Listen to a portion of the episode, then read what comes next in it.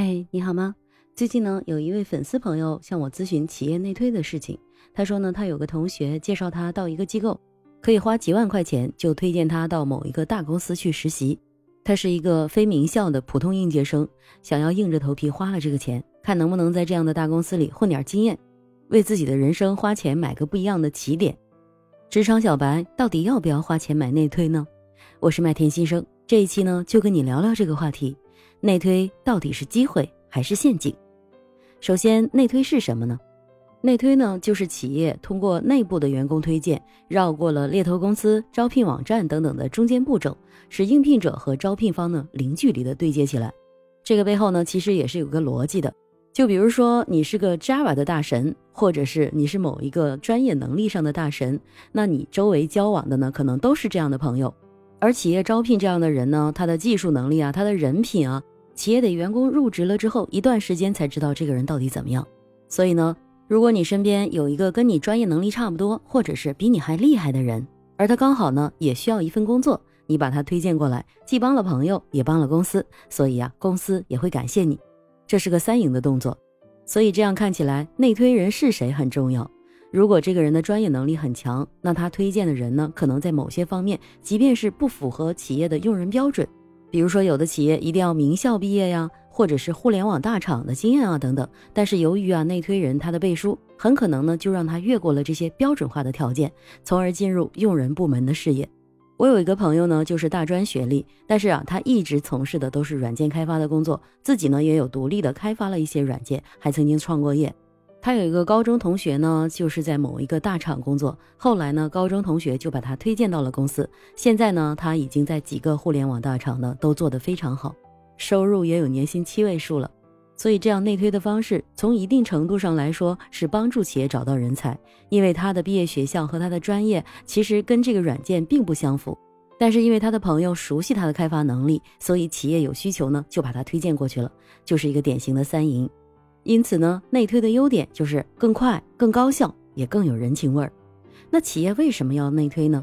其实也是招聘人才的需求啊。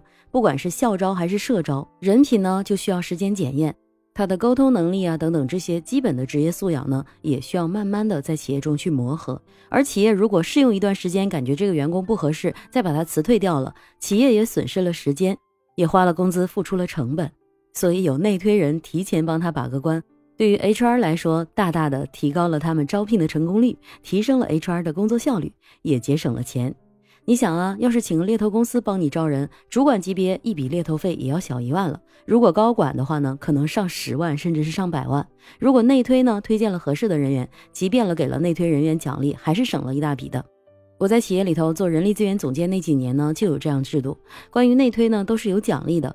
而且我们的企业在大规模的扩张的那几年，内推对于我们在招聘区域的基层管理者是非常有效的。他们确实是上手快，适应企业文化也快，比我们在社招和校招的都要强很多。也正是因为这样的原因呢，很多的企业都有内推的制度。但是奖励啊，实际上我们企业是付给内推人的，我们绝不会向任何的应聘者收取任何的费用。而且内推的员工入职之后，也跟普通的员工一个待遇，该考核考核，该培训培训，凭实力决定能不能晋升，什么都不会有差别。刚才说的是站在企业角度，企业为什么需要内推人？那同时呢，我自己也做过内推人。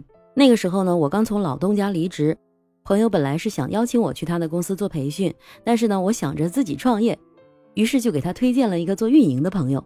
以这个朋友的学历和他的简历来说呢，完全没有培训的经验，学历也只是大专。以他的这个简历呢，如果是他们公司的 HR 来看简历，肯定不会过关的。可是我呢，是直接找到了朋友，朋友是老板，因为我对朋友的运营能力非常了解，而他们公司对培训的这个岗位的需求是非常要懂运营的。可以说，通过这样的牵线呢，他们顺利 牵手成功了，两边也都很感谢我。我是免费的，不过我也跟朋友说了，我给你省的猎头费，你得请我吃饭。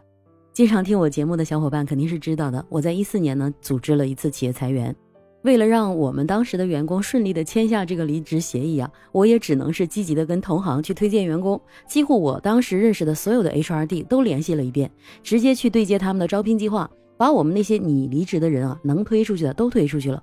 尤其是有一些年龄在三十五岁以上、学历不高，但是他的经验很强的人，他们就很容易找到理想的工作，因为他们这样的简历啊，如果去市场上，第一关可能就被他们公司的 HR 先毙掉了。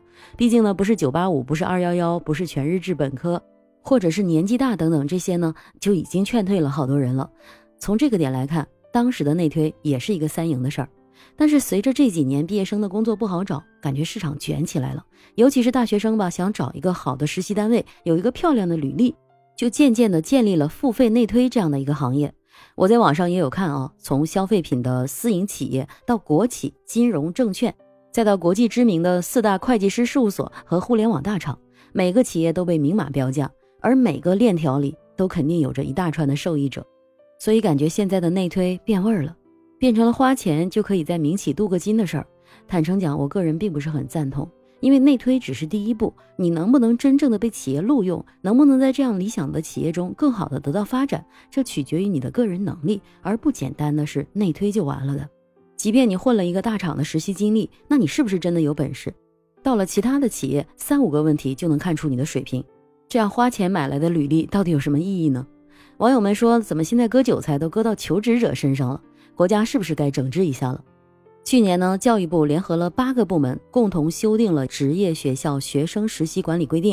在这个规定中呢，明确规定了，如果违反了这个规定，从事学生实习的中介活动，或者是有偿代理的，法律法规规定了法律责任的，由相关部门依法依规追究责任；构成犯罪的呢，依法追究刑事责任。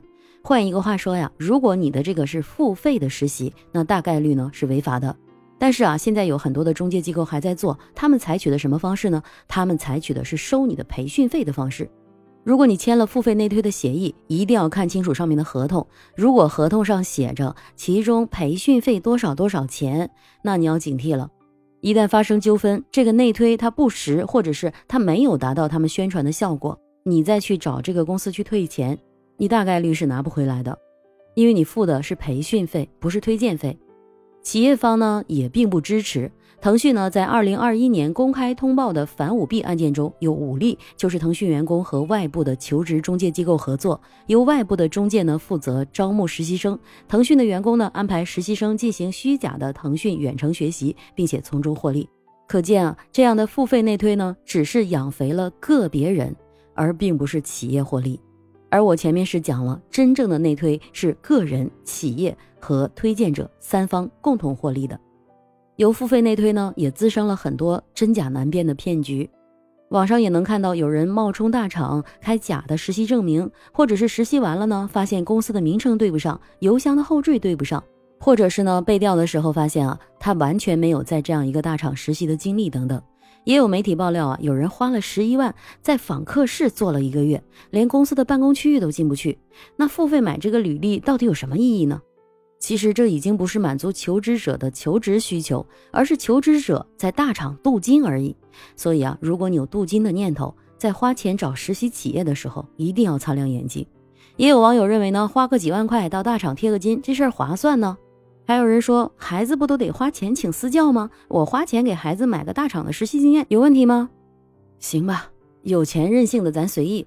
可能你花钱呢博了一个起点，但是未来你在职场能走多远，能走多高，这取决于你的实力，也取决于你的职业态度。相比付费内推，我更建议你脚踏实地，用持续学习的能力成就你的职场竞争力。你会花钱买付费内推吗？